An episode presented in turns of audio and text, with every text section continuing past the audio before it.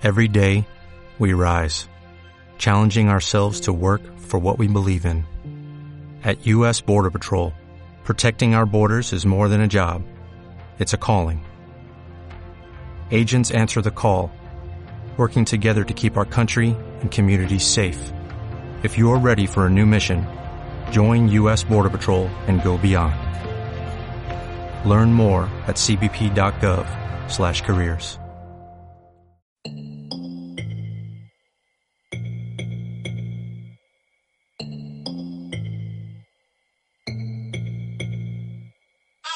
Vamos a jugar a cambiarnos los bandos, yo voy a tu extremo y tú acá. Si tú me dices que somos lo mismo, entonces lo mismo te da. Ok, yo me pongo en cuatro. En la cama hacemos una obra de teatro. Y quiero que tus pies se pongan mis zapatos. Soy tu mascota, tu perro, tu gato. Mejor yo pongo el trigo y tú pones la harina. Yo lavo los platos mientras tú cocinas. Aquí nadie tiene la batuta. La banana y la papaya son lo mismo, son frutas. Hola Wexero, hola Wexera, bienvenido y bienvenida a nuestro programa.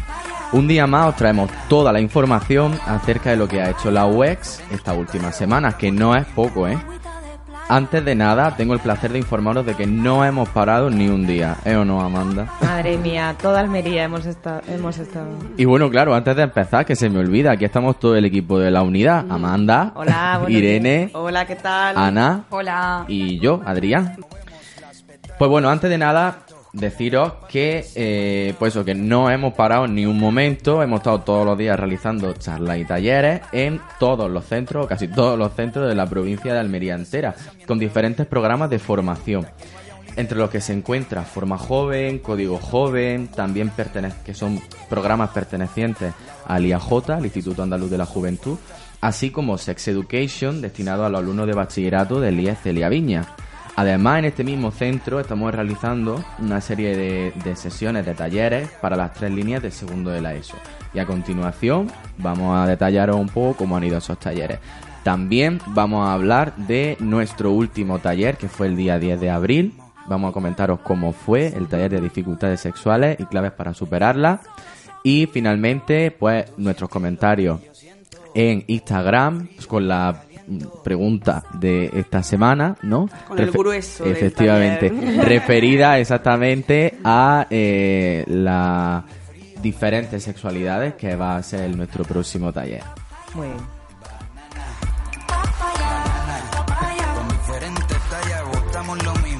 Bien, empezamos comentando Sex Education del Celia Viña, ¿no, Irene? Sí, Adrián, yo te voy a contar un poquito del taller Sex Education que hicimos en el Celia Viña y también del programa que estamos llevando a cabo con segundo de la ESO. Antes de nada, decir que la AMPA del Instituto Celia Viña está súper implicada y concienciada sobre eh, la educación sexual positiva. Entonces, nada, contaros que hace una semana impartimos el taller Sex Education al alumnado de bachillerato de este instituto. ¿Sex qué? Sex Education. y tengo que decir que disfrutamos muchísimo. Para la UEX es necesaria una educación sexual de calidad e integral, impartida por profesionales en sexología, que permita, en este caso, vivir a los jóvenes una sexualidad positiva. En esta formación realizamos diferentes dinámicas, como siempre, para adquirir los conocimientos de manera vivenciada. Los contenidos del taller estaban adaptados a este grupo de edad, de 16 a 18 años, y a sus necesidades reales. Hablamos sobre diferentes mitos y falsas creencias que tanto perjudican a nuestra sexualidad. Abordamos también la importancia de entender la diversidad sexual, ya que la sexualidad forma parte de nuestra vida, pero las personas no la vivenciamos de la misma manera, ya que, como sabes, existen tantas sexualidades como personas hay en el mundo. Estamos dando pistas con esta frase ya. Por otro lado, comentamos la importancia de construir relaciones de pareja de calidad y analizamos diferentes canciones actuales. Que vaya a la letra de las canciones, ¿eh, chicos? Madre mía. Con el fin de comprender el mensaje que recibimos a través de las letras musicales que escuchamos y cómo afectan estas a nuestra sexualidad y nuestras relaciones. Y por último, con respecto a este taller, quiero comentar que hemos revisado esos cuestionarios de satisfacción que pasamos al final de, de las formaciones. Como siempre es súper importante para nosotros, para aprender y mejorar. Nos dan, feedback. nos Sí. mucho feedback positivo. Y podemos destacar los siguientes comentarios del alumnado de bachillerato. Nos dicen que le ha encantado eh, la cercanía, la naturalidad, la soltura y la confianza que han transmitido los profesionales. Eh, que le ha parecido muy dinámico este taller y que no era la típica charla o la típica formación tostón. Eh, le ha gustado mucho también el trato y la temática y que ha sido una formación muy completa. Y por último, que se han tratado temas que no te esperas de una charla de este tipo. Muy bien. ¿Qué, qué, qué tipo de contenido esperáis? ¿Qué, qué, qué tipo de contenido se esperaban este, este alumnado? Pues claro, pues esperaban lo típico, pues preservativos, eh, enfermedad de transmisión sexual, embarazo no deseado. Y sabemos que la sexualidad Claro. es mucho más. Claro. Es que vamos a ver, ¿cómo nos vamos a ir a nosotros a un centro a impartir ese tipo de formación, que es la formación mainstream, porque es la formación que todo el mundo hace, y luego preguntamos mm, cuáles son realmente sus dudas y te están preguntando que por qué duele la regla, que, que el semen, eh, preguntas que tú dices, vamos a ver, no puedo dar el paso de explicar que es un anticonceptivo si no saben lo básico, para qué usarlo. Claro que Adri está diciendo esto porque, no, claro, no sé si lo hemos dicho aquí, las sesiones las hacemos totalmente personalizadas, entonces nosotros damos la sesión en función de lo que los niños y las niñas nos piden y nos preguntan de, de manera anónima. Y nada, decir que me encanta leer estos comentarios de las personas que participan en nuestras formaciones y ver que realmente estamos ayudando a las personas a vivir una sexualidad positiva. Esto es maravilloso. Pues sí, la verdad que sí. Y bueno, eso fue el del bachiller, ¿no? Ahora, ¿Y qué pasó entonces con Ahora- segundo de la ESO? Ahora, por otro lado, el Instituto Celia Viñas, también en el Instituto Celia Viñas, perdón, eh, también estamos desarrollando el programa Claves para la Educación Sexual, Educar en Positivo. Y este programa consta de varias sesiones y hasta ahora hemos realizado dos sesiones. En la primera trabajamos conceptos básicos de la sexualidad y diferentes mitos y falsas creencias. Y en la segunda respondimos a las preguntas que nos hicieron en la primera sesión de manera anónima el alumnado de segundo de ESO. Realizaron preguntas de todo tipo. De todo, lo podemos asegurar. de anatomía. Nos dijeron cómo son los penes, cómo son las vulvas. Sobre diversidad sexual, nos preguntaron cuáles son las orientaciones, qué es la transexualidad, entre otras muchísimas preguntas. También preguntaron sobre las primeras experiencias eróticas, las relaciones, la masturbación, eh, cuándo la masturbación es negativa, qué hago si tengo miedo al tener relaciones, pues no tenerlas, o informarte ¿no? con, con fuentes fiables. ¿Por qué hacen las personas antes de tener una relación una serie de cosas? Tengo que decir que los preliminares no existen, Es como necesario, sabéis. es necesario para Irene decir esta frase. si no reviento. Y por último, también tenían dudas sobre el amor, las relaciones de pareja. Eh, nos preguntaban que si era normal sentirse incómodo con la pareja y que si la convivencia perjudica al amor.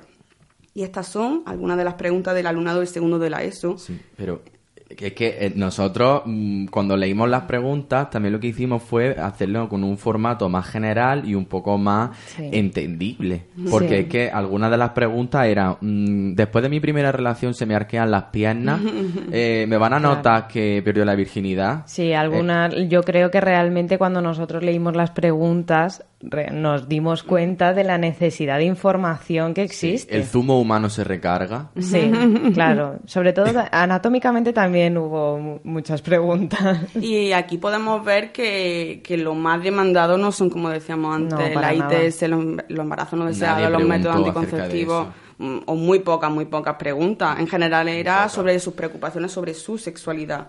Y al fin y al cabo entenderla. A mí me hizo mucha gracia porque una muchacha, no sé si os acordáis, decía, decía, si es que, que tú ya más o menos estás segura de que quieres tener una relación erótica.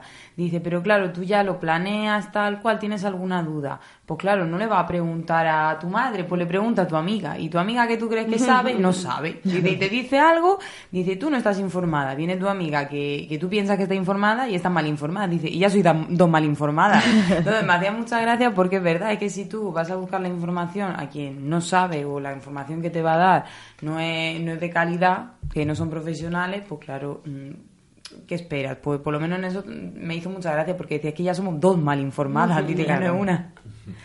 Esto es efecto dominó. Entonces, como vemos, eh, la educación sexual integral es súper necesaria y poder dar respuesta eh, a las necesidades reales de las personas en general, ya sean adolescentes, jóvenes, adultos, es súper necesario aprender sobre nuestra sexualidad.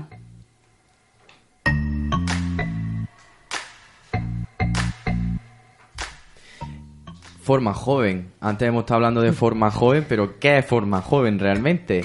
Forma Joven es una plataforma del Instituto Andaluz de la Juventud donde una serie de profesionales llevan a cabo estrategias de promoción de la salud, acercándose a los espacios frecuentados por los adolescentes y los jóvenes, eh, dándole una serie de información y de formación para ayudarles a decidir en la elección de las respuestas más saludables.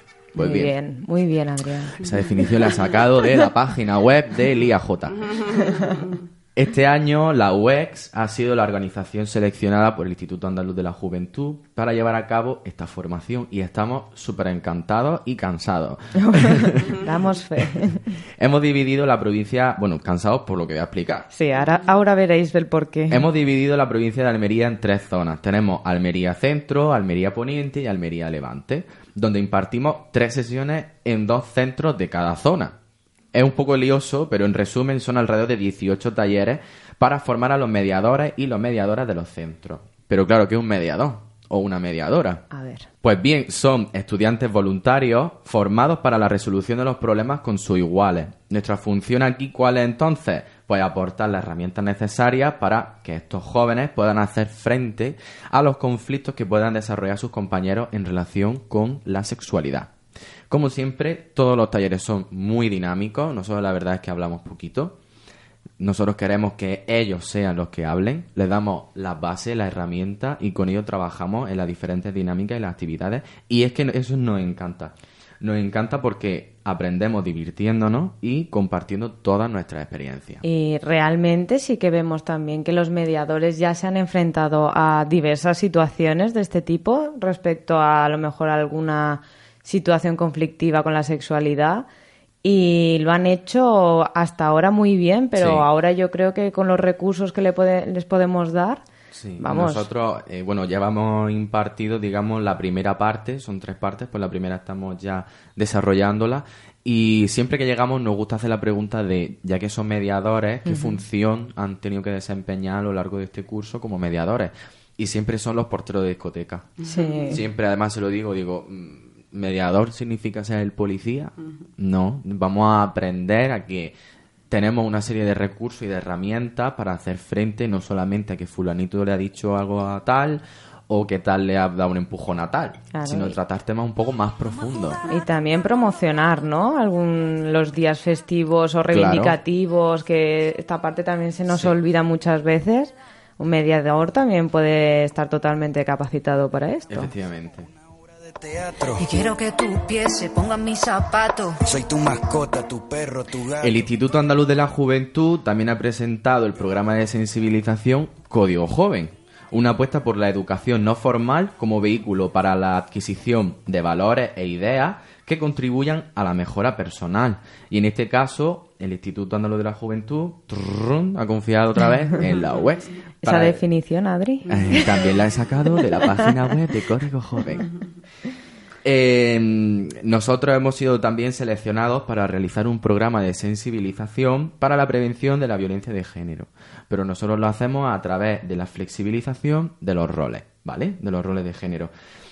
¿Cómo lo estamos haciendo? Pues llevando a cabo un programa formado por dos sesiones, como siempre también lleno de, dinámicas experienciales y eh, que son eh, donde impartimos las claves para la adquisición de los valores y los conocimientos. Estamos ahora mismo eh, realizándolo en el IE a la milla con los alumnos de formación profesional. Luego también iremos a la Escuela de Arte de Almería y en el Instituto de San Isidro, ¿vale? Será donde impartiremos los talleres. Ya, os vamos, ya iremos contando en futuros programas cómo se van a ir desarrollando eh, los talleres y también pues algunas anécdotas y las pulmonías que nos van soltando los, los alumnos en los distintos talleres. Porque claro, son personas muy diversas. En cada taller son personas diferentes y nos cuentan muchas de su experiencia y nos quedamos, la verdad es que sorprendidos. También estamos realizando una serie de dinámicas donde salen un poco cómo está la actualidad ¿no? en los jóvenes con respecto a los roles de género y a la situación que se está viviendo ahora mismo. Y puedo decir, puedo adelantar que es preocupante, Sí. inquietante. La verdad y es que que menos más que estamos haciendo este trabajo porque la verdad es que, mm, bueno, ya lo contaremos en el siguiente programa. Con diferentes tallas lo mismo. Agüita de playa. Banana. Bien, dificultades sexuales. Esta fue nuestra última charla que realizamos el día 10 de abril en el, en el CITE 5 fue, no, en el fue la- en aulario, aulario 4. Sí, que tuvimos un- unos pequeños problemillas con el tema de la reserva del espacio, pero finalmente pudimos realizar eh, la, la charla. Eh, pues comentaros un poco así por encimilla. Yo, por ejemplo, tuve la parte de la definición de qué eran las dificultades sexuales y también hablé un poco de la parte de la historia que tienen las dificultades sexuales. Y a mí me gustaría destacar una historia en concreto. Es ¿vale? muy buena esta historia. Un digamos, eh, las dificultades sexuales han existido siempre, desde que el mundo es mundo, porque el ser humano siempre ha sido un ser sexuado. ¿Qué ocurre? Que durante la historia de la sexualidad, desgraciadamente, hay una etapa en la que se pensaba que muchas enfermedades de- eh, eran producidas eh, precisamente por las relaciones sexuales. Entonces hubo un señor, un médico, que se dedicó al tema de la propaganda de la, eh, digamos, eh, abstinencia sexual. ¿Qué pensaba este hombre? Eh, que la calentura, la calentura del ser humano se producía mm, muchas veces por los alimentos que se ingerían. Entonces este hombre pensaba que el consumo de carne era lo que producía eh, el deseo sexual, era lo que nos hacía, digamos, despertar esa parte animal que teníamos. Entonces desarrolló una serie de técnicas, entre ellas una dieta basada en la sustitución de la carne por productos basados en harina. Uno de los mayores descubrimientos que hizo este señor fue inventar una serie de onzas tostadas elaboradas con eh, harina, cere- unos, ce- Cereales. unos cerealitos, que, que eh, con ello lo que hacía era sustituir la carne por estos cereales. Este médico se llamaba Kellogg. ¿Lo, Los- cono- lo conocéis? los Kellogg's fueron inventados por este señor que además de hacer estos cereales también propuso otra serie de técnicas anticonceptivas como era eh, la estrangulación del prepucio del hombre con un alambre de plata para evitar la erección. También eh, a las mujeres que eran sorprendidas masturbando se le aplicaba una serie de gotitas de ácido sobre el clítoris. En fin, entre otras cosas. Vamos. El Kellogg este era dulce pero cabrón. de Yo- los cereales a estrangular el pene hay un paso. Yo creo que le vamos a bajar el número de ventas. Sí, porque tela. Y no sé, a mí me sorprendió mucho porque no lo sabía y, y es un acontecimiento más de la historia de la sexualidad, de la Sí. sexología, que a mí me, me gustó mucho destacar. Bueno, entre otras, entre otras como por ejemplo el descubrimiento del espermatozoide, eh, en el cual cuando se descubrieron le empezaron a, a- a llamar de otra forma, eran, ¿cómo era el nombre? Es que no lo recuerdo. Pero tenían otro nombre. Entonces este médico, cuando descubrió los espermatozoides a través de una polución nocturna que le mandaron a analizar, pues publicó los resultados y hasta aquí bien, ¿no? Un, un descubrimiento médico más. Lo que pasa es que otros médicos a raíz de ahí empezaron a publicar y a decir que ellos también habían analizado el semen y habían, por ejemplo, del semen de caballo, ellos mismos habían visto con sus ojos caballo en miniatura. En Las función, gafas que en función del animal que analizaban, pues veían a ese animal en miniatura. Luego empezaron a distinguir entre distintos tipos de espermatozoides. También decían que existían los espermatozoides machos y hembras y que ellos mismos veían, bajo el microscopio, cómo estos espermatozoides se reproducían. o sea, una cosa brutal. Pues, en fin, la medicina, igual que la sexología, siempre ha ido poquito a poco. Lo que pasa es que ahora que tenemos tanta información y sabemos tanto nos parece una cosa ridícula, pero en su tiempo tuvo mucha repercusión en la sociedad. de aquí a 10 años pensarán que nosotros somos los ridículos. Pero no me he enterado, entonces, ¿tú tienes mini Adrianes? Yo creo que sí, por ahí purulando y haciéndolo entre ellos. También. Bueno, mm, yo ya seguí, le, le pa- me pasó el relevo a Adri y estuve hablando un poco de cómo influye en la cultura, en nuestra sexualidad y cómo dependiendo de dónde vivamos, depende mucho el pensar que tenemos unas dificultades u otras. Estuvimos hablando de, mm, de sociedades que se encuentran en Nueva Guinea, en el Sáhara, y bueno, yo voy a contar una que para mí es la, la más guay, y está en China. Son los Na. Es una sociedad muy, muy peculiar, sin par en los anales de la antropología, porque no, no ha existido una sociedad así. Eh, es una sociedad en la que existe un respeto muy, muy, muy grande por la mujer y ellas gozan de un gran prestigio y ocupan sobre todo una posición central en la vida social. En términos generales, esta sociedad ignora el matrimonio y por tanto también a los maridos. Tienen libertad sexual y pueden tener varios amantes al mismo tiempo. Me hacía gracia porque decía que el deporte favorito de esta sociedad son las visitas nocturnas. Pues. Que son, bueno, a esto llamamos a que el hombre visita la casa donde vive la mujer, que la mujer vive con su familia, con su hermano, su padre, pues con toda su familia. Y se ponen a hacer flexiones, ¿no? Bueno, juegan un poco al parchís, lo que van pillando. Entonces, bueno, pasan la noche y, bueno, toda la familia realmente eso es algo muy normalizado. Entonces ellos están, viene el hombre, pasan la noche juntos y por la mañana, con el primer canto del gallo, se tienen que ir a su Me casa con su familia. Que se llame deporte. o sea, es como el deporte nacional. Es que es deporte. Pues sí, el sí, sexo es sí, deporte sí. también. Hombre, se queman calorías. Tanto. Bueno, entre las parejas no existe relación ni económica ni de convivencia. Y entre ellos, pues es muy difícil que ya decíamos que se casasen. Cuando se tienen niños, los niños pasan a ser automáticamente en parte de la familia de la madre. Y muchas veces ni siquiera se conoce quién es el padre, porque claro, como no, como no existe convivencia, ni, ni tienen por qué, ni tiene que haber una estabilidad temporal con la persona con la que tú has mantenido relaciones, pues muchas veces ni se sabe quién es el padre. Entonces no hay término tampoco, no hay como un término, una palabra que designe el nombre de padre como tal. Y luego, bueno, mm, de eso pues me hacía gracia eso, que muchas veces sabían quién era el padre igual porque se parecía mucho, mucho, mucho. Y bueno, y sobre todo, vamos, que me gustó mucho la idea de que es primordial el consentimiento en esta sociedad y que está prohibido que entre dos personas del mismo sexo discutan por otro del sexo opuesto. Que eso me ha encantado. Vaya. Esto habrá que decirlo por ahí también. pues yo también estuve aquí en esta charla y yo estuve eh, un poco hablando de la tendencia que tenemos a patologizar. Es decir, patologizar significa que la tendencia que tengo yo a decir que tengo un problema por algo, ¿vale? Cuando no es un problema realmente. Entonces, lo que hicimos es seleccionar varias dificultades, dificultades sexuales que nos podemos encontrar en consulta y desmitificarlas, puesto que en ocasiones sí realmente representa una dificultad sexual, pero en otras muchas ocasiones eh, realmente no existe una patología, un diagnóstico y simplemente quizás con un reaprendizaje conseguimos entender que existe una diversidad sexual que es lo que realmente se está pasando, ¿no?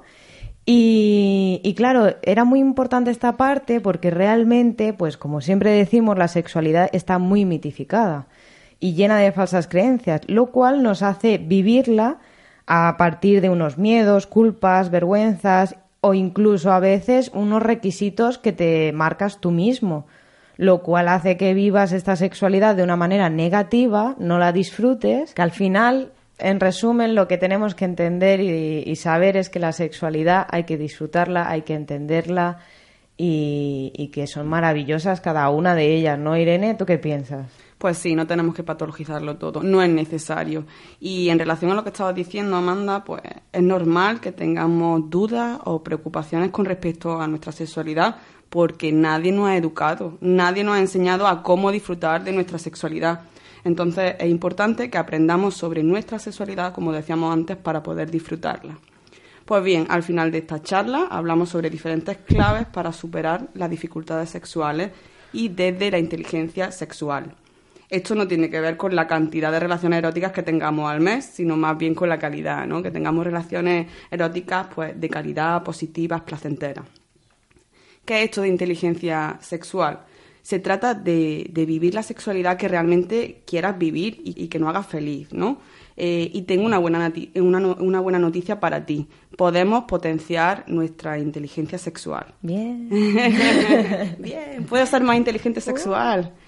Y entonces en esta charla hablamos de, la importancia de conocerse a uno mismo. Eh, mi cuerpo, qué prácticas me gustan, cuáles no. Conocerse es fundamental para poder disfrutar y entender nuestra sexualidad. Por otro lado, eh, hablamos sobre la importancia también de desmitificar la sexualidad, lo que, hemos ido, eh, lo que hemos ido contando a lo largo de este programa. ¿no? Conocer que existen diferentes mitos y falsas creencias que perjudican, que están perjudicando a nuestra sexualidad y saber que, que realmente son mitos y no, no es la realidad. Por otro lado, eh, hay que tener una actitud positiva hacia nuestra sexualidad y no vivirla con miedo, con culpa, con vergüenza, como antes comentaba Amanda. Y el respeto. El respeto es fundamental a uno mismo y a los demás. con respecto a nuestro cuerpo, el tipo de relaciones, las peculiaridades eróticas, nuestras fantasías, que nos respetemos y respetemos a las otras personas. Y también súper importantísimo reflexionar sobre nuestras relaciones eróticas. Y te hago una pregunta, ¿qué cambiaría de tus relaciones eróticas? Por otro lado, eh, construir tus relaciones eróticas para que realmente sean placenteras, como tú quieras que sea, no como la sociedad te marca. No ese sota, caballo y rey que nos venden, que es lo único que existe. ¿Cómo te gusta? Voy a tatuar. Voy a tatuar yo también. Entonces te pregunto, eh, ¿qué es para ti una relación erótica placentera? Es esencial también la comunicación erótica, fundamental para disfrutar porque no somos adivinos, le tengo que comunicar a la otra persona que me gusta y que no, y, comunicarnos para poder disfrutar y, mejorar la calidad de, nuestra relación erótica. Decir que no. Si, si no me apetece hacer algo, pues no lo hago. Y si me apetece, pues lo hago. No es tan complicado, ¿no? Comunicación asertiva sexual. que te gusta. y también preguntarnos para qué. ¿Para qué tenemos la relación erótica? ¿Para satisfacer a la otra persona? para, para que no piense que soy una sosa. No, hay que tenerlas para disfrutarlas. Da igual que tenga una, dos, tres, cuatro al mes, realmente las que tenga, que las disfrute. las que quieras, eso. ¿El qué? o al día. Las que quieras tener están muy bien tenidas. Como si no quieras tener. Exacto. y por último, poner soluciones. Si hacemos siempre lo mismo, obtendremos siempre los mismos resultados. Entonces, importante asistir a formaciones impartidas por profesionales, consultar a un sexólogo tus dudas o preocupaciones, seguir a profesionales, por ejemplo, libros, webs, blogs, vídeos, etcétera. Entonces, bueno, este, este ha sido un resumen de estas claves para superar esas dificultades sexuales y te pregunto, del 1 al 10, ¿qué nota le pones a tu inteligencia sexual y qué cambio quieres hacer de todo lo que te he contado? Agüita de playa, somos dueños del momento y mis olas son tu viento.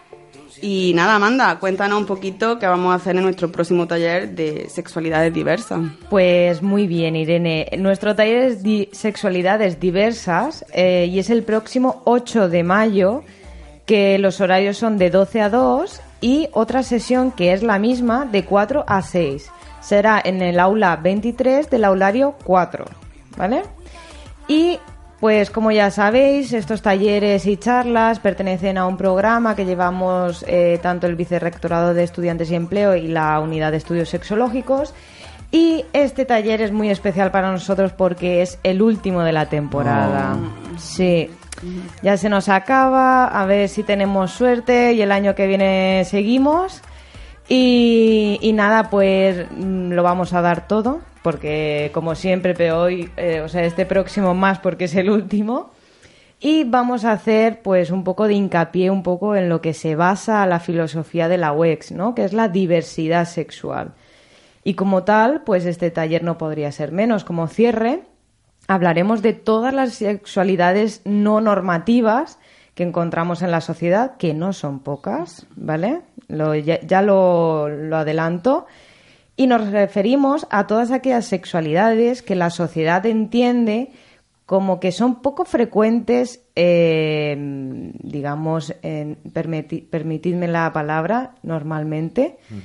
Y como ya veremos en el taller, esto para nada es así, puesto que una de nuestras leyes, ¿no? y también filosofía de la unidad, es hay tantas sexualidades como personas existen en el mundo. Entonces, eh, ya decimos que no existe una norma. Más allá del sota caballo y rey. Exacto, por supuesto, siempre Irene. Hablaremos un poco de las distintas identidades que encontramos en la sexualidad, que no solo se queda en el hombre y mujer, también hablaremos de las diferentes orientaciones sexuales que van más allá de la heterosexualidad, la bisexualidad, homosexualidad, hay muchísimas más de las cuales hablaremos y, cómo no, por favor, de las prácticas eróticas. ¿Cuáles son las prácticas eróticas que van más allá de las que, mm, digamos, todos conocemos y asumimos, como pueden ser, por ejemplo, el coito, ¿no? No lo sé, mis compañeros a ver si quieren añadir algo, pero bueno, yo creo que lo importante y lo que quiero mm, dejar aquí claro es que es un taller súper interesante y que nunca está de más innovar en tus prácticas eróticas y conocer la gran diversidad sexual que nos rodea y que nos enriquece a todos, aunque algunos piensen que esto es algo negativo. Porque existen relaciones eróticas sin penetración súper placenteras, ¿no? Exacto. Siempre decidas lo que decías hacer que te guste. Que todo está bien, desde el respeto y la libertad. Exacto. Está estupendo. Bueno, Exacto. yo quiero añadir también que nosotros también hemos innovado, porque vamos a llevar te- eh, dinámicas nuevas, Sí. Diferentes a las que solemos hacer, porque bueno, como siempre decimos, viene la gente y no nos gusta estar repitiendo la misma dinámica, aunque sean totalmente diferentes, pues nos gusta estar renovando y hemos cambiado un par y yo creo que van a gustar mucho. Sí, porque al final la verdad es que la gente acaba repitiendo y durante todo el, progra- mm, el programa anual que hemos hecho hay un montón de gente que yo creo que ha venido prácticamente a A todas. todas, sí. No se las pierden. No, ¿eh? La verdad que a mí me hace sentir muy A bien, mí también. la verdad. Muchas gracias, ¿eh? A todos los que venís, de verdad. Le vamos a mandar un besito, ¿no? Ya que estamos aquí, le mandamos un beso a todos los que han participado este año en nuestro programa de educación sexual. ¿Ya, Amanda? Sí, ¿queréis añadir algo más? Yo es que besitos, besitos, ya lo sabéis. bueno, ah, muy bien. Eh, vamos a hablar, como siempre, eh, salimos a la, a, la, a la UAL a conocer qué opinan la gente de aquí sobre nuestro próximo taller. Entonces, hoy hemos preguntado qué entiendes por sexualidades diversas. Hola, buenos días. Eh, soy estudiante de la Universidad de Almería eh, y para mí las sexualidades diversas pues son las diferentes formas que tenemos de disfrutar de la sexualidad. Eh, a todas las personas no nos gusta lo mismo ni de la misma manera. Parece que solo hay un camino. Eh, creo que cada cual tiene su opinión, su gusto, ya sea sola, en compañía, con o sin juguetes, etcétera, etcétera. Hola, soy estudiante de la Universidad de Almería, estudio enfermería en tercer curso y para mí las sexualidades diversas pues hace referencia a, todo tipo de sexualidades que puedan existir dependiendo pues de la sexualidad, de la orientación sexual y la identidad de género, es decir, un gran amplio abanico. Bueno, yo creo que la frase resumen es que no hay solo un camino. Sí. Yo, creo, quedado con esa. yo creo que es la más representativa un poco de, de nuestro próximo taller de sexualidades diversas. Maravilloso lo- los audios y los comentarios, porque al final parece que la gente se conciencia, o por lo menos lo sabe, ¿no? que, que existen tantas sexualidades como personas en el mundo y que la expreso mi sexualidad como a mí me dé la gana, ¿no? Las chicas han venido a los talleres. ¿eh? Sí, yo creo que Lo digo sí. también. Estamos haciéndolo bien. Han estudiado mucho. Vamos a ver más audios.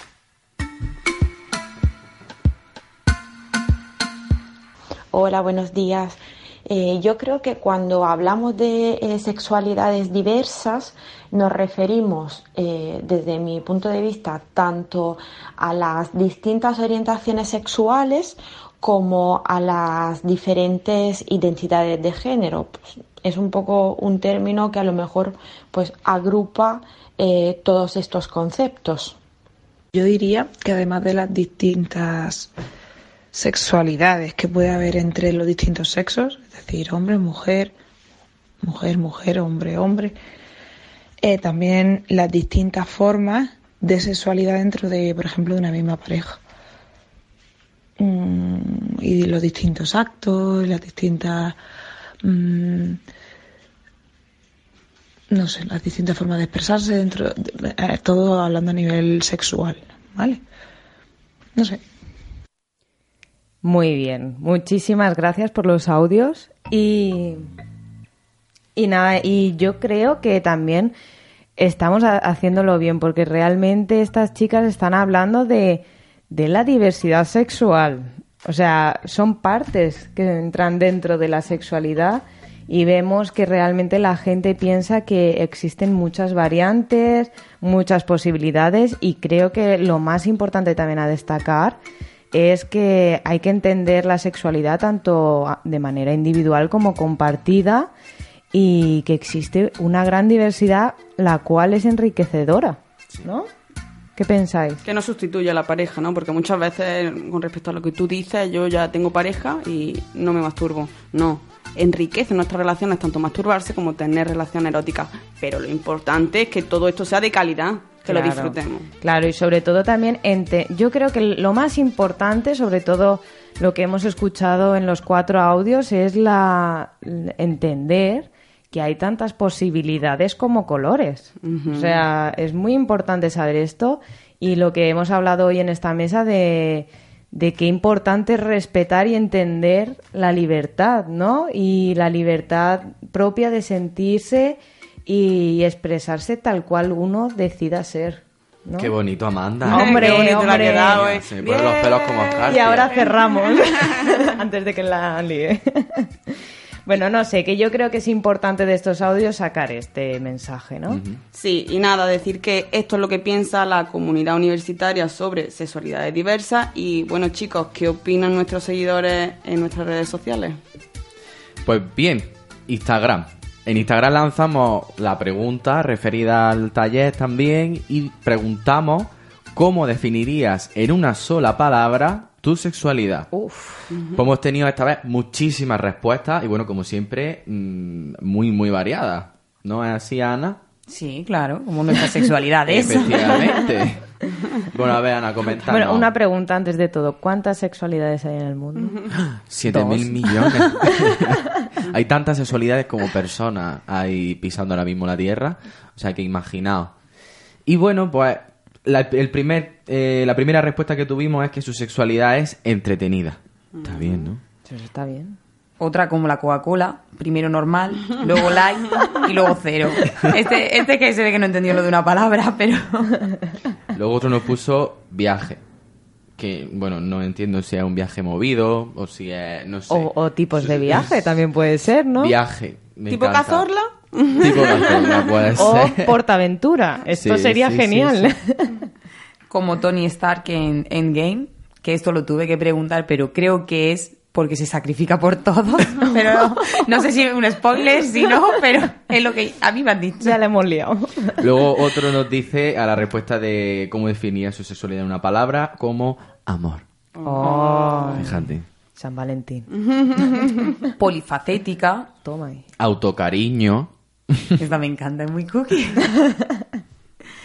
Eh, libre, Muy bien. Otro pone A ver. maricón con acento en la O. Ese tampoco lo de la palabra no... Bueno. A lo del acento en la O mm, Lo añadió. remarcado, ¿no? Sí. Muy bien, bueno. otra penosa, que bueno, Hostia.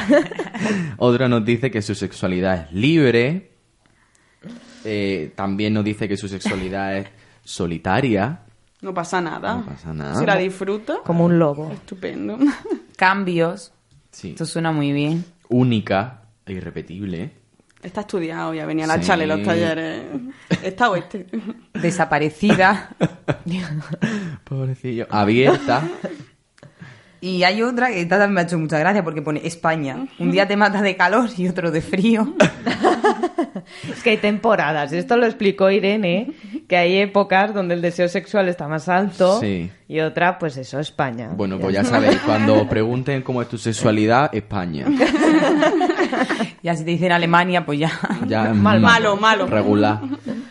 Otra nos dice que es maravillosa. Eh, sí, Generoso. sí. Otra dice que eh, travesura realizada. No Toma. entendemos tampoco muy bien Yo creo que cómo querrá- se define su- Pero bueno, está feliz. Sí, Y la persona que, lo ha escrito lo damos ¿no? por válido. Sí, yo creo que ha cumplido alguna fantasía, no sé. Sí, Estoy ya en el hipotético caso. Placentera. sí. Y luego por último nos han dicho que es activa y Mambo King. ¿Mambo qué? No, no saben, bueno. También estará feliz esta persona. Sí, yo creo que sí, ¿no? Tiene pinta. Sí, a mí me hace mucha gracia porque, claro, vosotros, pues ahora os lo decimos y claro, de manera anónima, pero cuando lo estamos viendo, sabemos perfectamente quién escribe estas cosas. Pero bueno, no pasa nada. Nosotros Claro. lo respetamos y además nos lo pasamos muy bien leyendo. Se nota que lo tomáis a cachondeo, pero con un cachondeito medio formal. Porque luego fijaos cómo todos estos comentarios nos ayudan a entender vuestra sexualidad y a dar otros puntos de vista. Fijaos que no hay ninguna respuesta igual. O sea, todas las respuestas son diferentes. Tenemos respuestas muy positivas, respuestas más normalitas y respuestas pues más... Podemos asegurar que los nombres se quedarán en la WEX. Claro. Y ya está. Y a los que... A mí ya se me han olvidado. a los que habéis puesto comentarios más negativos, pues nada, chicos, NP necesita progresar, necesita mejorar y nada, vente a la charla y aprende a cómo mejorar tu vida sexual. Todos estáis bien recibidos y sois bienvenidos.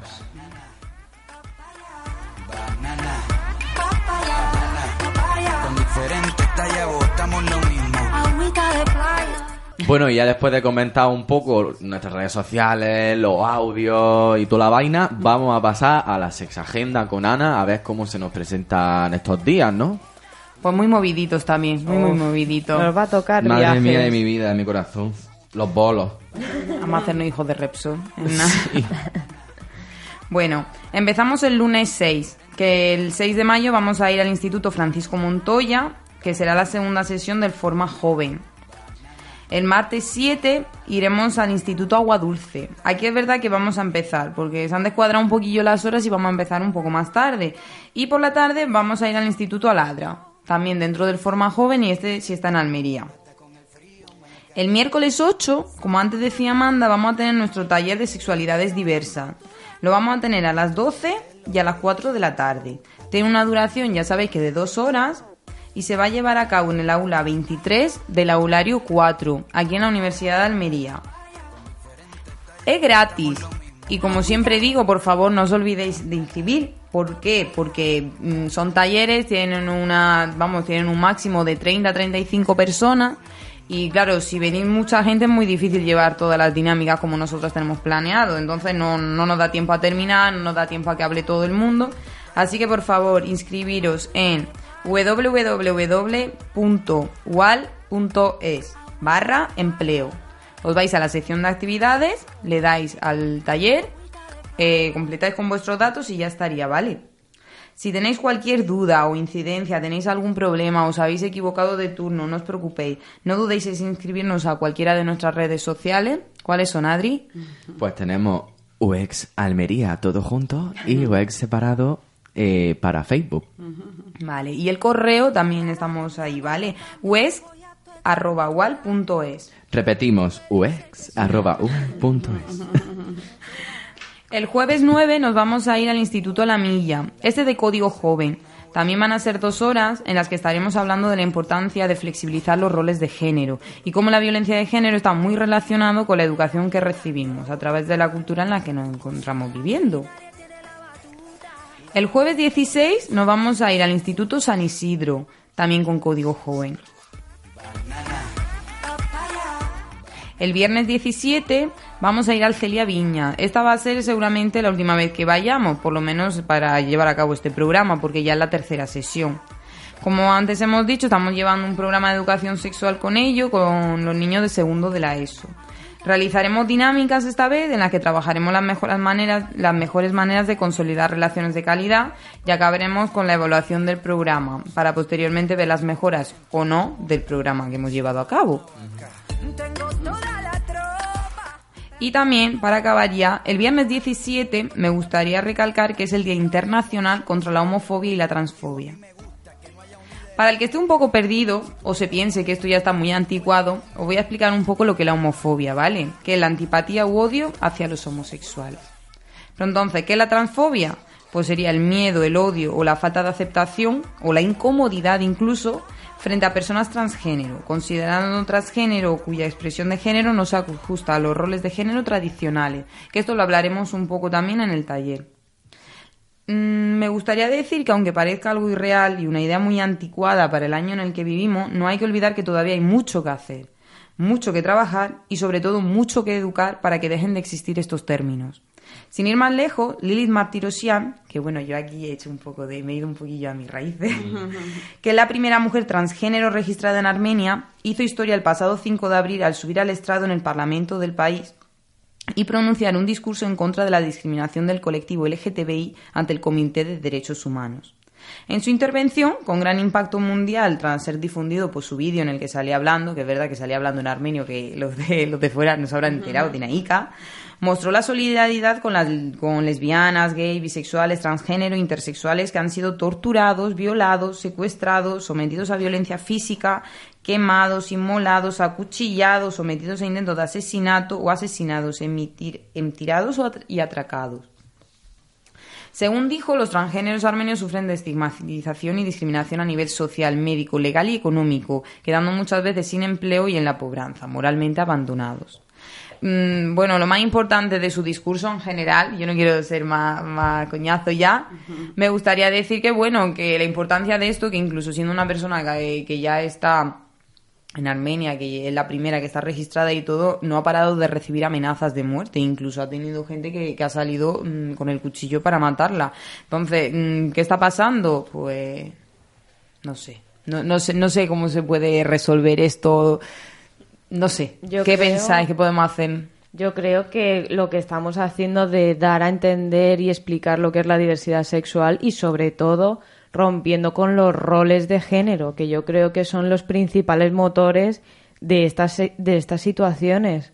Y porque al final con el conocimiento estás eh, quitando fundamentos al miedo. Claro, hay que, ir, a, hay que ir a los cimientos, que es, la educación. Hmm. Muchos ahora mismo dicen que estamos en un periodo de, adoctrinamiento, ¿no? A los menores, hmm. se ha escuchado mucho en estas elecciones, pero para nada. Yo imagino que adoctrinar es lo que se hacía un poco antes, cuando tenías que ir a la mili, ¿no? Nosotros simplemente lo que hacemos es mostrar a los jóvenes la realidad que hay lo que hay en la calle. La diversidad. la diversidad y, para nada opciones, eso doctrinar, efectivamente. Simplemente mostrar opciones. Simplemente hablar de lo que hay, hablar de lo que hay en la calle y de lo que hay ahora mismo en nuestra sociedad. ¿Y qué hacer ante este tipo de situación? Educar. Educar en el respeto, educar en la empatía, educar en que no solamente hay una línea que seguir, no solamente hay un camino, cada uno toma el suyo y cada uno, toma los desvíos de ese camino que le da la gana. Y se puede volver atrás siempre, y coger otro o seguir, está todo bien. Y si tú decides tomar el camino estándar, que está muy feo decirlo, si tú eres de una sexualidad normativa que existe, por lo menos que cuando mira a los lados y vea los caminos de los demás, ni lo humilles, ni lo intentes cortar, ni, lo, ni lo intentes eh, patologizar porque realmente son el mismo camino que el tuyo. El de ser libre de decidir lo que tú quieras hacer. Entonces, vuelvo a lo mismo, educar. Y entonces yo, por ejemplo, me siento muy orgulloso de lo que estamos haciendo, porque estamos llegando a muchísimos jóvenes que tienen una desinformación muy grande y que por dos comentarios que le haga o dos cosas que le, que le informe, le cambia totalmente la perspectiva que tienen sobre los demás. Claro, y sobre todo a veces yo también pienso que lo hacemos hacia esa misma persona, porque yo creo que el sentimiento de ser el único bicho raro sigue existiendo y gracias a este conocimiento te das cuenta que hay muchísima más gente que siente, piensa y actúa igual que tú. Y nosotros también lo que hacemos no es solamente explicarle a 20, 30 personas que vengan a un taller, a una charla o en un centro, nosotros lo que también procuramos es hacer de esta gente un altavoz. Que ese respeto, ese conocimiento lo puedan también impartir siempre a lo largo de su vida. Y si alguien tiene una duda o alguien eh, se le ve que está atascado en un convencionalismo o en un pensamiento un poco más retrógrado, que ellos digan, oye, no, mira, a mí me enseñaron que hay otra salida. A mí me enseñaron que hay otras mentalidades y que son totalmente normales, igual que la tuya. Y que al fin y al cabo hay mucha gente que, puesto que no vive, entiende que su sexualidad no es normativa, esto lo que le hace es eh, sufrir, y en este caso sí que utilizo la palabra sufrir, eh, esta no correspondencia entre lo que yo siento, pienso, soy y me expreso, ¿no? Al fin y al cabo que esta discrepancia o no lo sé, yo creo que al fin y al cabo un poco lo que hemos estado hablando a lo largo de todas estas sesiones, ¿no? Cada uno que sea y piense como quiera serlo desde la libertad y, poco más. Bueno, pues ya está. Estamos después de, ¿eh? Sí, después de intentar resolver el mundo aplicando nuestro granito de arena, cerramos aquí nuestra sexta agenda y cerramos nuestro programa de hoy. Como siempre, muchas gracias por escucharnos. Muchísimas Si te lo has gracias. pasado bien, nos alegramos un montón, se ha aprendido muchísimo mejor. Y nada, nos despedimos. Y que hasta el compartas también programa. esta información, ¿no? Exactamente, comparte, sea altavoz, por favor. Un beso, Un beso. beso. Hasta luego.